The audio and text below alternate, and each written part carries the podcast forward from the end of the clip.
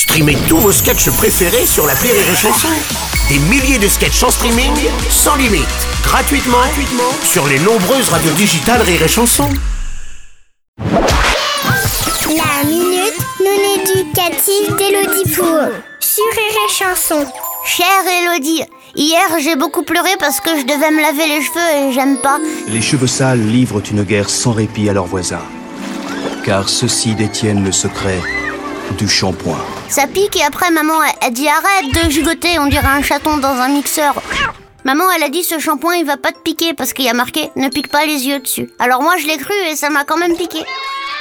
Comment ça se fait que les marchands de shampoing se jouent de la confiance que nous, les consommateurs, on met à l'intérieur de leurs produits? Se fichent-ils totalement du fait que nous puissions être déçus au point de plus jamais accorder notre confiance à quiconque? Cher Timothée. Ah bah tiens, c'est du gel douche, ça je crois. Effectivement, les publicitaires sont prêts à tout pour vendre leurs produits. On dit d'eux qu'ils pourraient vendre leur mère. Non, c'est pas possible. Mais je te le déconseille. Ça part pas sur le bon coin, j'ai essayé. Comme ils savent que les enfants n'aiment pas qu'on ça pique les yeux, ils mettent sur les bouteilles de shampoing que ça pique pas les yeux. Comme ça, les parents les achètent, alors qu'en fait, ça pique les yeux aussi fort que les fautes d'orthographe d'un troll de réseaux sociaux.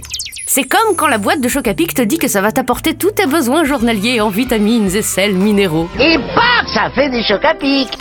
Alors qu'en fait, ça va t'apporter le diabète et l'obésité infantile.